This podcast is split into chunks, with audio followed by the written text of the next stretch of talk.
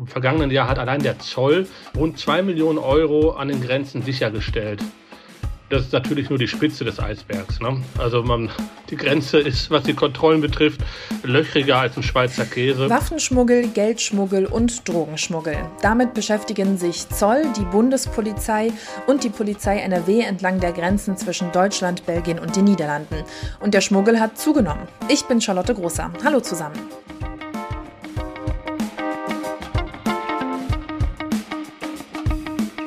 Rheinische Post Aufwacher. News aus NRW und dem Rest der Welt. Nimmt die Grenzkriminalität in NRW zu? Mein Kollege und Chefreporter Christian Schwertfeger hat einen exklusiven Einblick in die Entwicklung der grenzüberschreitenden Kriminalität bekommen und ist jetzt im Aufwacher. Hi Christian. Ja, hi, grüß dich. Eine Zahl, die sich innerhalb der letzten Jahre besonders deutlich verändert hat, ist die zum Bargeldschmuggel. Was wurde da festgestellt? Ich habe eine sogenannte kleine Anfrage der FDP-Bundestagsfraktion bekommen vor der Veröffentlichung. Die Politiker der FDP haben eine ausführliche Antwort bekommen vom äh, Bundesinnenministerium. Und daraus geht dann halt auch hervor, im vergangenen Jahr hat allein der Zoll rund zwei Millionen Euro an den Grenzen sichergestellt. Das ist natürlich nur die Spitze des Eisbergs. Ne? Also man, die Grenze ist, was die Kontrollen betrifft, löchriger als ein Schweizer Käse. Zwei Millionen Euro sind sehr viel, aber die Dunkelziffer wird deutlich höher sein. Zum Vergleich, im Jahr davor lag man bei rund 1,2 Millionen Euro. Bei jeglichen Kriminalstatistiken muss man ja auch immer das Verhältnis von geleisteter Polizeiarbeit und entdeckten Delikten im Auge behalten.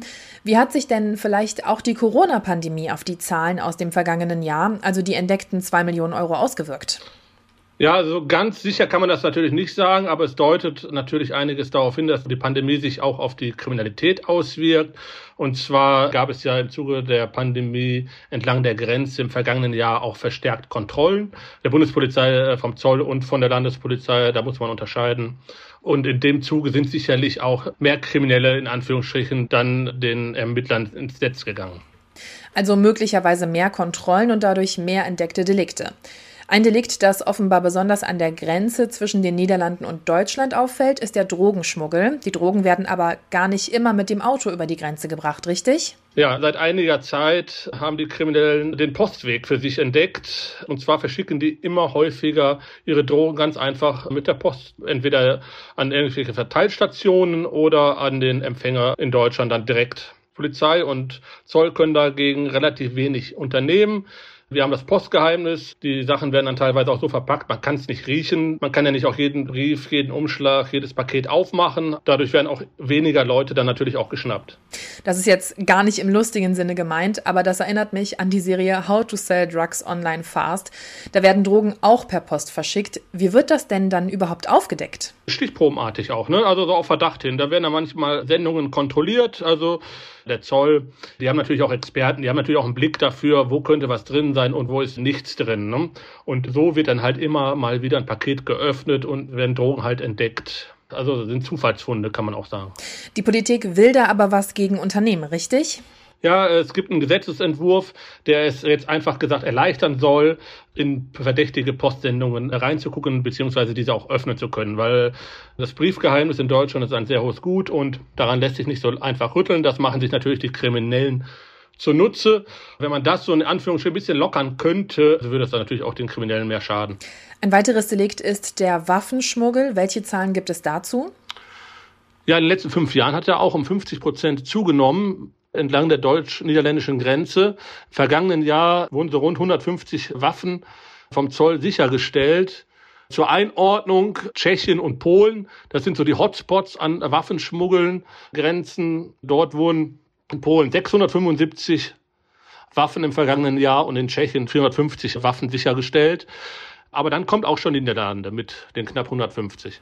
Im Aufwacher haben wir auch schon über Fälle gesprochen, Sprengungen von Geldautomaten.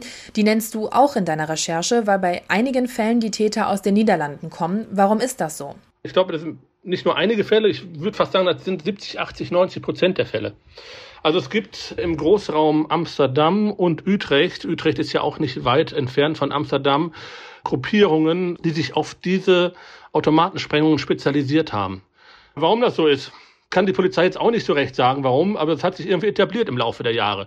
Das ist ja ein Phänomen, was uns schon seit Jahren beschäftigt. In Nordrhein-Westfalen haben die sich halt ausgeguckt als Operationsgebiet. Hier gibt es halt unheimlich viele Geldautomaten.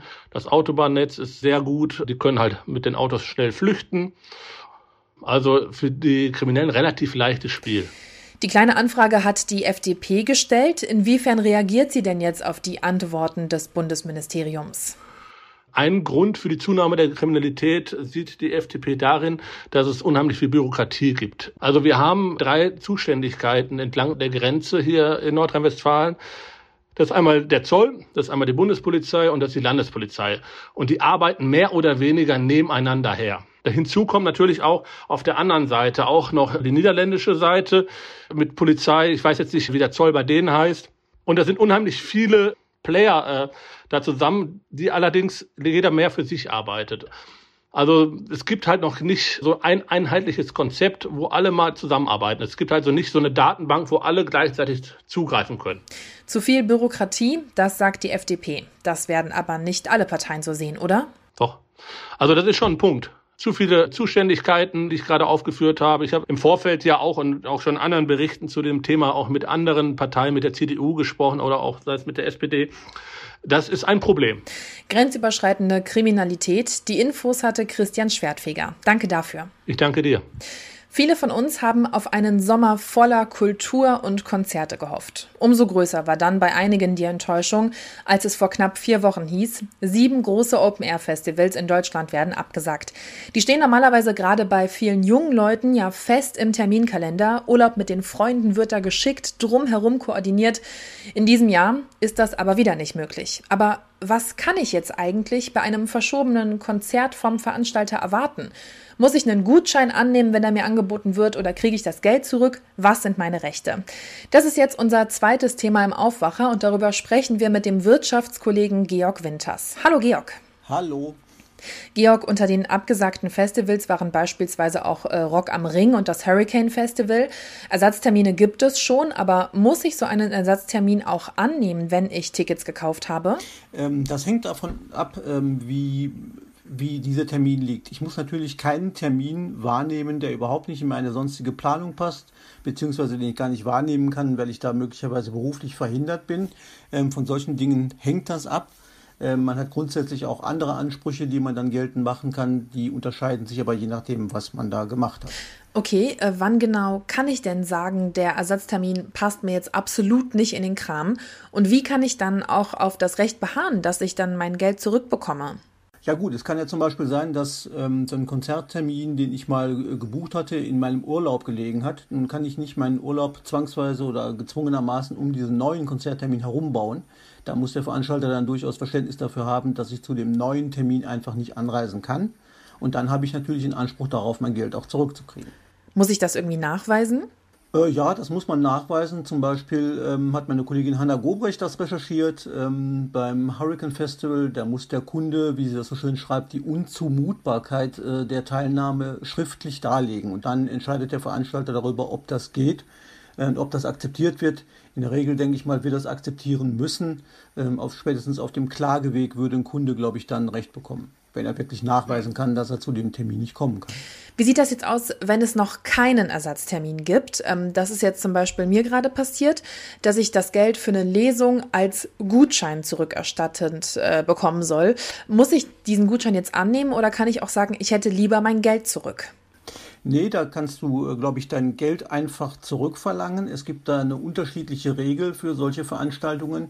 Jeder, der sein Ticket vor dem 8. März 2020 gekauft hat, der muss einen Gutschein erstmal akzeptieren. Ähm, wenn ich mein Ticket vor dem 8. März 2020 gekauft habe, muss ich mich äh, zumindest gedulden. Dafür gibt es Gutscheine.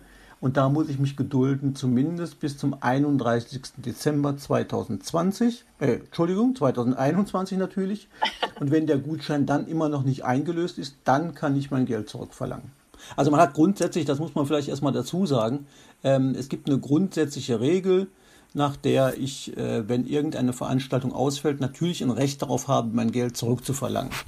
Ähm, das ist den, ähm, den Veranstaltern eingeräumt worden, dass sie Gutscheine ausstellen für die genannten äh, Veranstaltungen, die vor dem 8. März gebucht wurden, ähm, aus Rücksicht auf die wirtschaftliche Situation der Anbieter. Und man muss sich natürlich darüber im Klaren sein, wenn man darauf besteht, sein Geld zurückzubekommen, das gilt ja für manche Veranstalter, dann stürzt man die oder dann beteiligt man sich daran, die in die Pleite zu stürzen. Und wie das dann aussieht mit der Rückerstattung bei einem insolventen Unternehmen, ist ja nochmal eine ganz andere Frage. Aber das ist ja auch ein schöner Hintergedanke, zu versuchen, wenn man es sich denn erlauben kann, auf das Geld erstmal noch eine Weile zu verzichten und stattdessen den Gutschein zu nehmen, um den Leuten damit durch die Krise zu helfen. Ja, auf jeden Fall, auf jeden Fall. Dann danke Georg für die Infos. Drücken wir die Daumen, dass wir vielleicht doch bald oder naja, irgendwann in naher Zukunft Konzerte, Festivals und Reisen wieder so erleben können, wie wir es gewohnt sind. Ja, das hoffe ich auch und wir freuen uns dann gemeinsam drauf. Genau, das machen wir. Danke Georg Winters. Ciao. Tschüss. Den Nachrichtenüberblick über die Themen aus der Landeshauptstadt haben jetzt die Kollegen von Antenne Düsseldorf. Hi. Ja, schönen guten Morgen, Charlotte. Ich bin Philipp Klees und das sind unsere Themen an diesem Mittwoch. Muss ein neuer Lockdown her, um die Corona-Lage in den Griff zu bekommen? Diese Frage wird auch hier in Düsseldorf überall diskutiert. NRW-Ministerpräsident Laschet bekommt für seine Lockdown-Forderung zum Teil Unterstützung aus der Düsseldorfer Kliniklandschaft. Wir dürfen die Lage nicht unterschätzen, so warnt zum Beispiel ein Sprecher der Düsseldorfer Uniklinik. Man komme gerade wieder an einen Punkt, an dem man überlegen müsse, Personal aus anderen Bereichen zu den Corona-Patienten umzuschichten. Das könne schon bald wieder zur Folge Folge haben, dass planbare Operationen verschoben werden müssten. Ein leitender Intensivmediziner des EVK in Unterbill kann Laschets Lockdown-Wunsch gut nachvollziehen. Die britische Variante des Virus zeige eine starke Dynamik und schwere Verläufe. Der Verbund katholischer Kliniken in Düsseldorf will sich dagegen ebenso wenig zu Laschets Forderung äußern wie die Kassenärztliche Vereinigung Nordrhein. Immer mehr Unternehmen in Düsseldorf bieten kostenlose Corona-Schnelltests für ihre Mitarbeiter an. Mittlerweile sind es fast 90 Prozent der Betriebe. Das hat eine Umfrage der Düsseldorfer IHK ergeben. Noch vor zwei Wochen gab es nun jedem zweiten Unternehmen ein Testangebot. Auch privat haben wir immer mehr Möglichkeiten, uns auf das Coronavirus testen zu lassen. Ab morgen gibt es vom Deutschen Roten Kreuz zum Beispiel einen neuen Test-Drive-In in Goldsheim auf dem alten Hochschulgelände. Termine können wir heute ab 18 Uhr online vereinbaren. Inzwischen können wir an über 100 Stellen in unserer Stadt einmal pro Woche kostenlos einen Corona-Schnelltest machen. Eine Übersicht haben wir auf antennendüsseldorf.de unter den Nachrichten verlinkt. Das Museum Kunstpalast wird aktuell im laufenden Betrieb umgebaut und saniert. Bis zu 40 Millionen Euro gibt die Stadt für die Arbeiten aus. Sie gehen auch langsam voran. Schon letztes Jahr wurden Teile des Gebäudes für die Sanierung geräumt. Seit gut einem Monat ist jetzt die Baugenehmigung da, um bauliche Mängel zu beheben. Jetzt werden unter anderem die Gebäudetechnik, Fassaden und auch die Ausstellungsräume saniert. Mit dem Umbau soll im Kunstpalast außerdem ein neues Restaurant entstehen und der Hof soll schöner werden. Geplante Fertigstellung Spätsommer 2022. Vergangenen Donnerstag hatte das Feuer im Rheinbahnbetriebshof in Herd für viel Aufregung und einen Großeinsatz der Feuerwehr gesorgt. Jetzt sehen die Brandermittler der Polizei etwas klarer und gehen davon aus, dass ein technischer Defekt zum Brand geführt hat. Näher ins Detail konnte oder wollte die Polizei noch nicht gehen, auch weil die Ermittlungen noch laufen. Noch diese Zahlen, die das komplette Ausmaß zeigen. In der Nacht zu Gründonnerstag ist nicht nur eine komplette Halle ausgebrannt, sondern auch 38 Busse der Rheinbahn. Geschätzter Schaden rund 50 Millionen Euro. Das Fortuna-Spiel am kommenden Samstag gegen den Karlsruher SC fällt aus. Der Grund dafür mehrere Corona-Fälle im Team des KSC. Die Mannschaft aus Karlsruhe muss für 14 Tage in Quarantäne. Ein Nachholtermin steht noch nicht fest, wird aber zeitnah von der Deutschen Fußballliga bekannt gegeben werden. Die Antenne Düsseldorf Nachrichten nicht nur im Radio und hier im Aufwacher Podcast, sondern rund um die Uhr auch online auf unserer Homepage antennedüsseldorf.de. Und diese Themen könnten heute noch wichtig werden. Bundesgesundheitsminister Jens Spahn berät heute Nachmittag mit den Gesundheitsministern der Länder über Zweitimpfungen für Menschen unter 60 Jahren, die ihre erste Impfdosis mit AstraZeneca erhalten hatten. Seit Dienstag dürfen auch Hausärzte gegen das Coronavirus impfen. Heute starten die Impfungen in vielen weiteren Praxen. Im Missbrauchskomplex Münster beginnt der Prozess gegen einen 45-Jährigen aus Berlin. Er soll laut Staatsanwaltschaft Köln ein Kind in drei Fällen schwer sexuell missbraucht haben. Zudem wird ihm der Besitz von kinderpornografischen Materials in fünf Fällen vorgeworfen. Bei dem Opfer soll es sich um einen heute elf Jahre alten Jungen aus Münster handeln, der in dem Komplex laut den Ermittlern wiederholt Opfer von schweren Missbrauchshandlungen geworden ist. Beim Fußball stehen heute Abend zwei Topspiele an. Im Viertelfinale des DFB-Pokals trifft Werder Bremen auf Jan Regensburg. Los geht es um 18.30 Uhr. Um 21 Uhr geht es dann in der Champions League weiter. Paris Saint-Germain ist bei Bayern München zu Gast. Wir schauen noch aufs Wetter. Wir starten in vielen Regionen mit Schnee in den Tag. Später kann es auch Regen- oder Graupelschauer geben. Dazu kommen wir auf maximal 8 Grad. Morgen gibt es dann erstmal Regen. Im Bergischen kann es auch wieder schneien. Dazu ist es glatt, also passt bitte auf. Und ab dem Mittag soll es dann aber trocken bleiben. Dazu wird es etwas milder als heute. Das war der heutige Aufwacher am Mittwoch. Ich hoffe, euch hat mein Debüt in diesem Podcast gefallen. Wenn ihr Feedback habt, dann lasst das gerne da. Zur Folge oder auch generell zum Aufwacher. Insgesamt alle eure Meldungen an aufwacher.rp-online.de. Ich bin Charlotte Großer, habt noch einen schönen Tag. Ciao!